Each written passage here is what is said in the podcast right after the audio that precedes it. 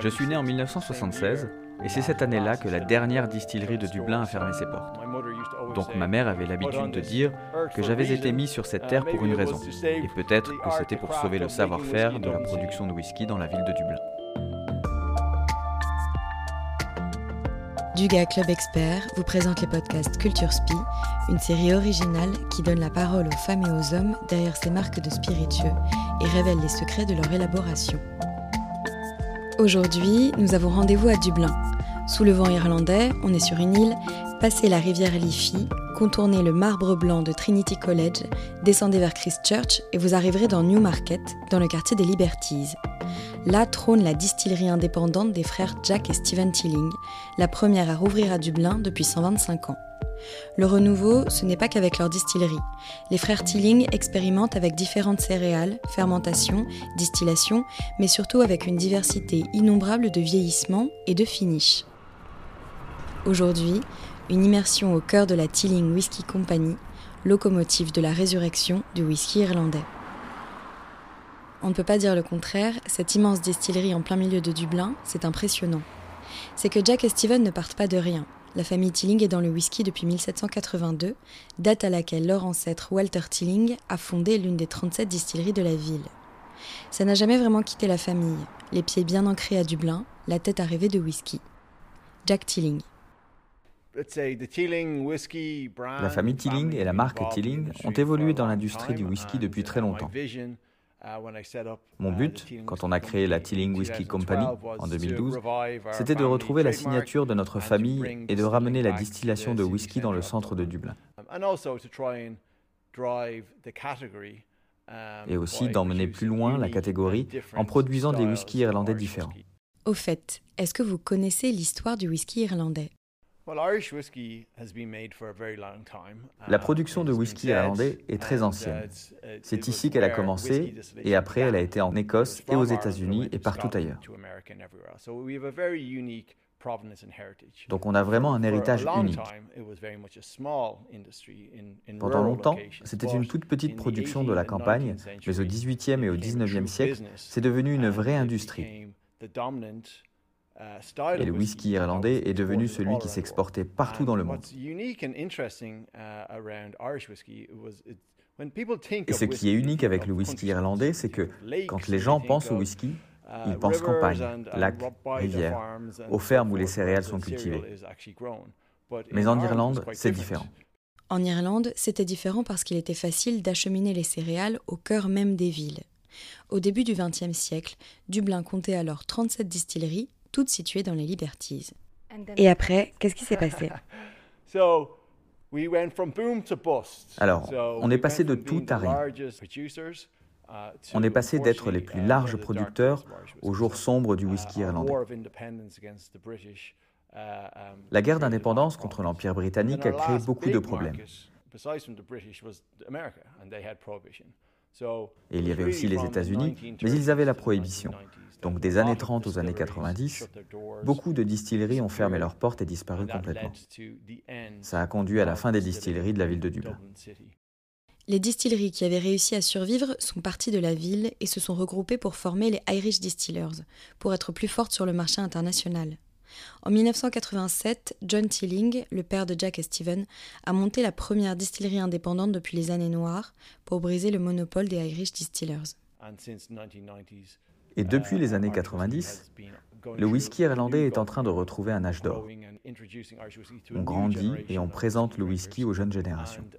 Je crois que ce dont on avait besoin, c'est de 109, de gens qui font les choses de manière plus moderne. Nous, quand on a lancé la Tilling Company, ce qu'on voulait vraiment, c'est toucher les jeunes, qu'ils se sentent concernés par le whisky qu'on faisait et fiers aussi en tant que Dublinois Irlandais, qu'ils nous aident à raconter notre histoire. En voyant tout ce qu'il se passait, les tendances, en voyant aussi comment c'était difficile de présenter le whisky irlandais, ça a fait germer une idée dans ma tête de ce qui selon moi manquait, de quelque chose de plus moderne en étant respectueux du passé, de tout ce riche héritage, de tout ce qui était avant nous, mais aussi en ayant confiance qu'on pouvait le faire de façon plus contemporaine pour aller de l'avant, pour construire l'avenir. Quel whisky est-ce que vous vouliez créer? On voulait construire à partir de ce que les gens aimaient. Donc un profil doux et sucré,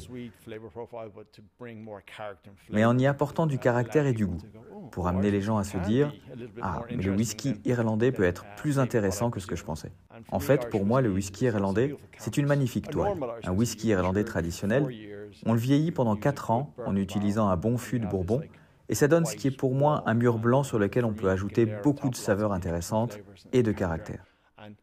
Et parce qu'il y avait très peu de concurrence à l'époque, il y avait beaucoup de place pour essayer de faire les choses différemment. Quand leur père a vendu sa distillerie, Jack et Steven ont gardé les jus et les ont emmenés dans leur chai de la péninsule de Greenore, près de la frontière avec l'Irlande du Nord, pour expérimenter. Ils ont commencé avec le small batch, devenu depuis une figure emblématique de Tilling.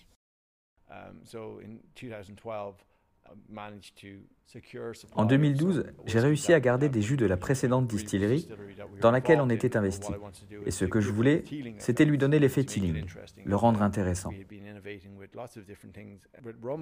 Et on a innové avec beaucoup de choses différentes, avec des fûts de rhum qu'on a utilisés pour vieillir des whiskies single grain et des whiskies single malt. Et mon idée très simple, c'était de se dire, pourquoi on n'essaierait pas de faire des finishes sur des blends comme on le fait sur des single malt? Parce que c'est sûr que ça marche. Est-ce que si tu traites un blend avec respect, si tu le traites comme si c'était un single malt, que tu ne le filtres pas à froid, utilise des fûts de qualité, est-ce que tu ne créerais pas quelque chose d'intéressant? C'est donc comme ça qu'est né le small batch, un blend de maïs et d'orge vieilli séparément dans des fûts de bourbon, fini dans un fût de rhum du Nicaragua, différent de tout ce qui existait sur la scène irlandaise.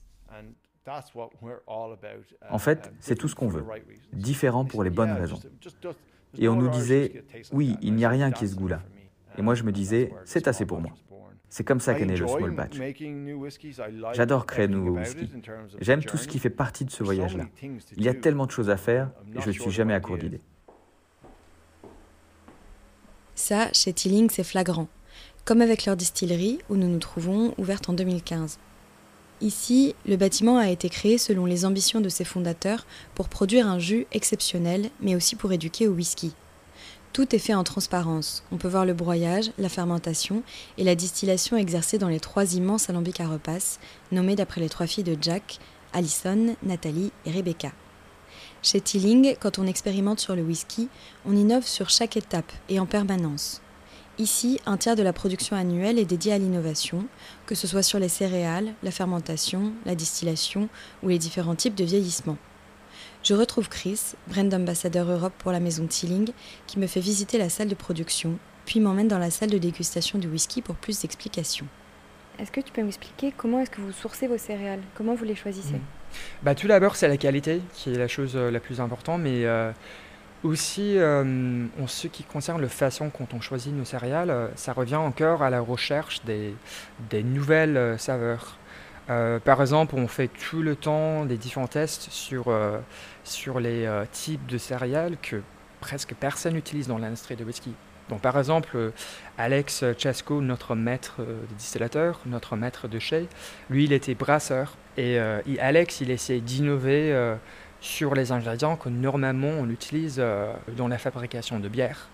Euh, par exemple, l'orge euh, torréfiée, le malt ambré, le malt au chocolat. Je le dis à chaque fois, mais ça revient vraiment à la quête de nouveaux saveurs.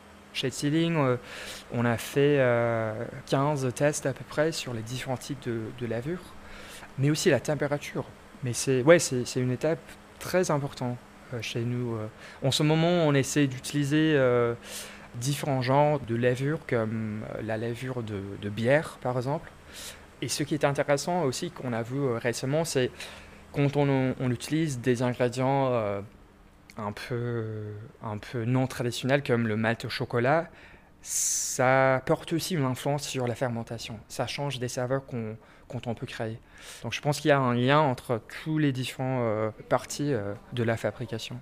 Et euh, en ce moment, les deux principaux styles qu'on fait dans la distillerie ici à Dublin, ce sont des single malt et aussi des single pot styles.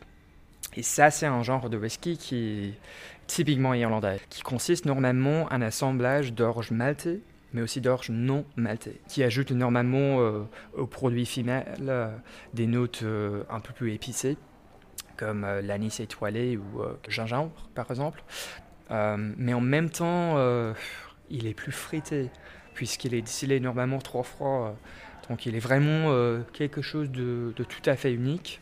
Euh, celui des Tilling, en fait, c'était le premier whisky qu'on a distillé euh, chez nous en 2015.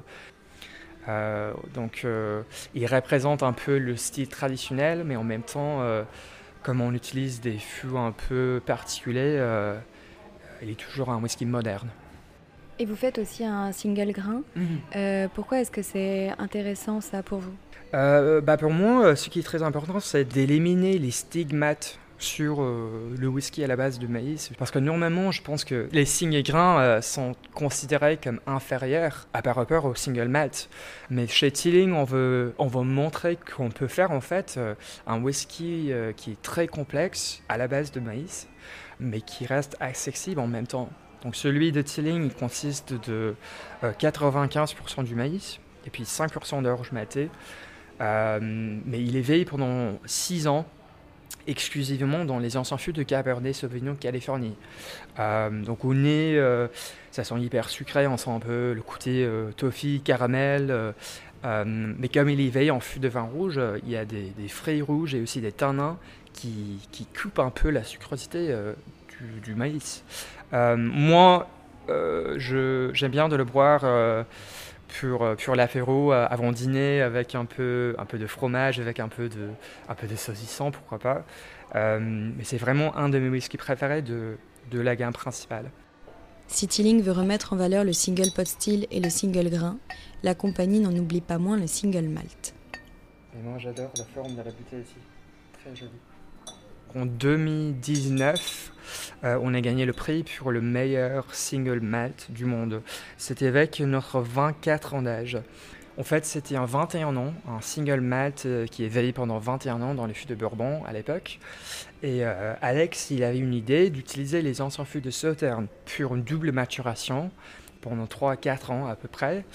Et ceci, il a consisté aussi de 10% d'orge tourbée.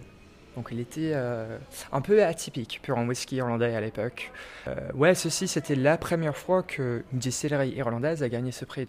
Vous, vos finishes, en fait, c'est vraiment plus une double maturation. Vous faites un finish qui est très très long. Pourquoi est-ce que vous faites ça? Est-ce que vous êtes un peu les seuls à faire ça comme ça? Bah, Je pense que normalement, ouais, comme tu as dit, euh, pour la plupart des, des, producteurs en Irlande, des finishes pour le whisky irlandais durent entre 6 à 9 mois au maximum. Donc euh, de faire des finishes entre guillemets euh, pendant deux ans ou trois ans, euh, ça va donner à nos whisky une complexité, ça donne aussi une, gourmandise qu'on ne trouve presque jamais dans les autres produits finis dans, dans, quoi que ce soit. Pour la plupart des marques, on appuie beaucoup sur le côté historique ou sur le côté terroir, et c'est quelque chose dont Tilling ne parle pas très souvent on se concentre plutôt sur ce qui est dans la bouteille, sur l'innovation. Et c'est ça la chose la plus importante chez Tilling. Euh, on n'oublie jamais euh, les autres marques qui nous ont déjà précédés, mais euh, on préfère de regarder toujours vers le futur. Après la distillerie, les jus partent pour lécher à 100 km de là, sur la péninsule de Greenore, à la frontière avec l'Irlande du Nord. Il faut s'imaginer cet endroit, trois gigantesques hangars près de la mer, ouverts sur la campagne irlandaise. À l'intérieur, environ 25 000 fûts empilés les uns sur les autres. Michael, le responsable des chais, arpente les allées, vérifie qu'il n'y a pas de fuite sur des fûts qui ont parfois plus de 50 ans et dirige les opérations pour les bouger en différentes piles. À l'entrepôt, tout change en permanence pour embouteiller certains fûts et faire de la place pour de nouveaux jus qui arrivent de la distillerie de Dublin.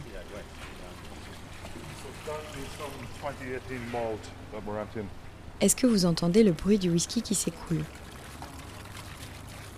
Michael et ses équipes percent les fûts et laissent les jus couler dans un grand bac comme une mangeoire. Puis ils sont refermés avec un bouchon et stockés. Michael. On est en train de vider du single malt 2018 pour le remettre dans des fûts de Carcavelos et de Porte Ruby qui arrivent ce matin.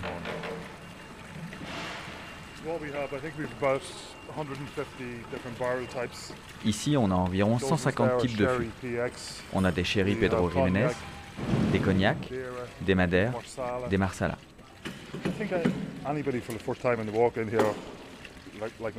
Je pense que n'importe qui qui entre ici pour la première fois est fasciné comme moi par la quantité de fûts qu'on a ici, et tous leurs types différents, tous les différents arômes et odeurs. Je pense que les premières semaines, tu regardes tout, tu sens tout. Moi, ça fait six ans que je suis là, et ça change tout le temps. Laissons Michael travailler pour retrouver Alex Chasko, Master Blender et Master Distiller pour la Tilling Whiskey Company. For me, the warehouse is um, kind of like going back and seeing an old friend. Pour moi, aller au chai de oh, vieillissement, c'est comme retrouver un vieil ami. C'est comme se dire Ah oui, c'est vrai, je me souviens, ce fut il y a cinq ans. Je me demande comment il va. Je me demande ce qu'il se passe dedans. Et tu vois comment ils vieillissent. Tu vois comment ils avancent dans le temps et comment ils changent. Donc tu peux aller voir un vieux fût et te demander comment il va cette année? Qu'est-ce qu'il se passe? Est-ce que c'est bon là ou est-ce qu'on attend encore une autre année? C'est à la fois rendre visite à de vieux amis et vérifier comment les choses ont évolué et vieilli. Je veux créer des whiskies que personne n'a jamais essayés. Je veux créer de nouvelles saveurs, de nouveaux arômes pour le whisky irlandais qui vont bien au-delà de ce que les gens pensent à propos du whisky irlandais. C'est ça que je veux faire. Je veux agrandir l'horizon de ce que les gens pensent quand ils pensent au whisky irlandais. En fait, le whisky irlandais, c'est une belle toile vierge. C'est comme ça que je le décrirais. Il peut prendre des arômes, différents goûts, comme une toile prendrait des couleurs. Et par exemple, avec la sommelier sélection, on essaie de prendre le jaune d'un Bourgogne, le bleu d'un Sauterne, on essaie d'amener le whisky dans une nouvelle direction et le fût de vin nous y aide. Ce que j'aime chez Teeling, c'est qu'on challenge les perceptions qu'ont les gens. On dit, oui, le whisky irlandais a une approche douce et légère, mais il peut aller dans tellement plus de directions que simplement ça. Il peut prendre des saveurs de rhum, de vin, de bière. Ce n'est pas qu'un whisky. Il peut y avoir une variété de whisky, une diversité de saveurs, uh, et ça c'est très excitant pour moi en tant que créateur de whisky, mais aussi pour le consommateur de savoir qu'il peut trouver le whisky qui sera parfait pour lui, pour son palais et pour le profil aromatique qu'il aime.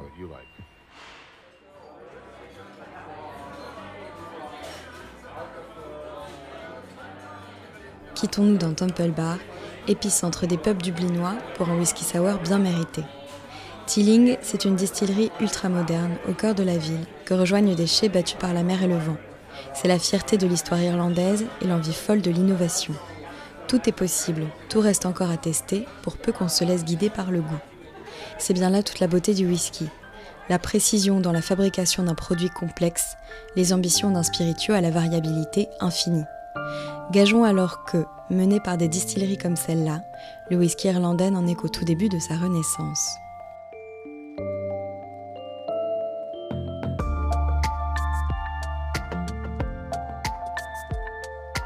Ce reportage a été produit par la Maison du Gars, réalisé par le studio Encore Encore.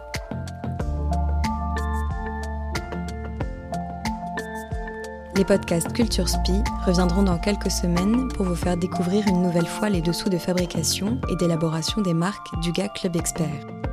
En attendant, si vous avez aimé cet épisode, n'hésitez pas à le partager sur vos réseaux sociaux. Vous pouvez retrouver les whisky Teeling chez votre caviste et sur le site dugaclubexpert.fr.